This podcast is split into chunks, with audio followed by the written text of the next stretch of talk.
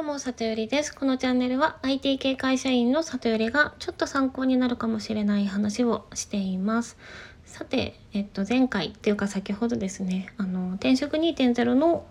まあ、抜粋会ですね、面白かったところをご紹介させてもらったんですけど、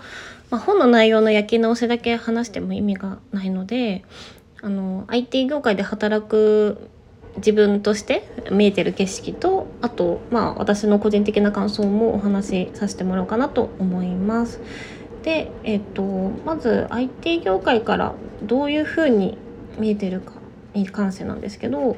まあ、この本で言われている転職1.0の世界観ですね例えば会社のネームバリューであの会社を選ぶとか、えっと、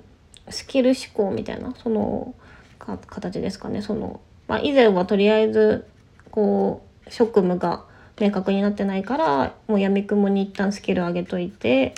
で昇格を待つみたいな感じですかね。でそういうのに関しては IT 業界だとねもうとっくに卒業してる感じはしますね。なのであのもう56年前にはそんな価値観の人はもうあんまり周りにはいなかったんじゃないかなというふうに思ってます。まあでもそもそもねその前回あの前回というか前々回かな？そのジョブ型とメンバーシップ型でお話ししたんですけど、まあ、IT の仕事が割とこうジョブ型の仕事が多いので、まあ、会社としてもこうこういうプロジェクトがあってこういうポジションが必要でこういう内容で仕事をしてくださいっていうのが多分他の業界よりもまあ明確に説明された上で働くっていう感じではあるのでまあその内容とかこう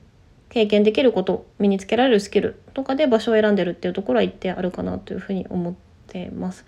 であとえっと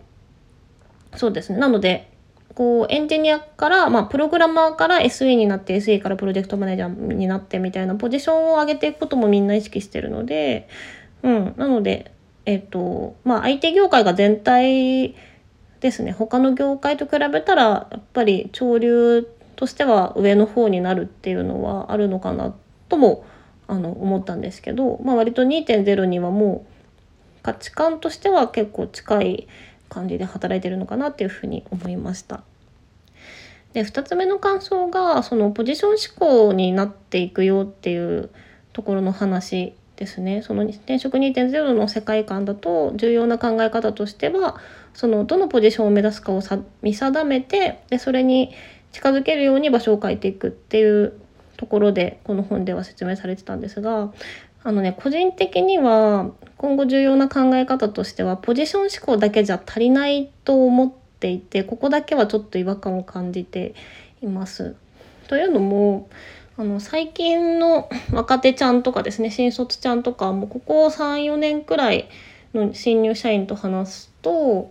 こう昔はねそのあのそれまではさっき言った通りエンジニアになったらプロジェクトマネージャーを目指すかあの、まあ、相手アーキテクトですね。その技術特化した専門家を目指すかまあっていうのをこうあのキャリア面談とかすると、まあ、後輩ちゃんとかメンバーとかに私はプロジェクトママネージャーになりたいんですってこう言われるのがもう大体、まあ、9割くらいだったんですけどここ34年の若手ちゃんはですねあの、ポジションじゃなくって、やりがいの方なんですよね。こう、こういう社会課題に貢献したいから、あの、この仕事を選んでますとか、その、まあ、生きる意味的なところを多分私たちの世代よりも、あの、強く表現することを求められてるんだなっていうふうに感じてるんですね。で、まあデジタルネイティブで、こう SNS があることが当たり前になってるから、こう何て言うんですかねその個人としての特色とか自己表現みたいなところがすごい求められてるのが、まあ、今の20代の前半とか、まあ、半ばくらいの子たちが見えてる景色なのというふうに理解してます。なので多分企業側としても、まあ、今後 SDGs に力を入れて企業が増えていくだろうとかも言われてたりはしますけど、まあ、うちで働いたらこうどういう貢献が世の中にできてるって発信できるよみたいなことを一個の魅力として打ち出していくことになっていくと思うのでなのでこうどのポジション取るかだけじゃなくってこう自分が生きてる意義というか こう社会人として何を成し遂げたいかっていうところを深く整理した上でマッチするとこ選ぶっていう風な世界観に変わっていくと私個人的にはすごく思っています。なんですが、まあ、この2.0の本だとあんまりその自己内省みたいなこう何を生きがいに頑張っていけるかみたいなことを整理した方がいいよっていうメッセージはなかったのであのそこだけちょっと個人的な感覚とはギャップがあるなっていうところでした。はいであと最後にですねあのもう一個感想としてはあのすごい読んでよかったなっていうふうに思っていてですねそのまあ一個勇気づけられた内容としてはまああの IT 業界割と2.0の考え方に近かったよっていうところではあったんですけどやっぱり会社員としてずっとやってきてあの会社で働く以上多少何かしら我慢しなきゃいけないよねって思ってたところはあったんですけど、まあ、この本だとですねその仕事選びとは何かを妥協するものという考え方はもう過去の常識ですよというふうに言っています。でまあ私たちの上の世代ですね、まあ、就業人口が多かった時は逆にこう人口が多すぎて企業側が、まあ、型に当てはめてうまく当てはまる人を重宝する、まあ、それ以外はあの何て言うんですかね。雑に雑に扱ったとしても人が集まってきてくれるからっていう世の中自体が異常だったよっていうところとまああのこれまで話した通り、まあ、人が足りない以上こうやりがいとか働きがいを感じてもらえるように企業側も、ま、制度改変とかなんだろうビジョナリーなこう目標を立てたりとかわからないですけどそういう工夫をやっていって、まあ、企業としてもよりその就業環境としても改善するしこうどういう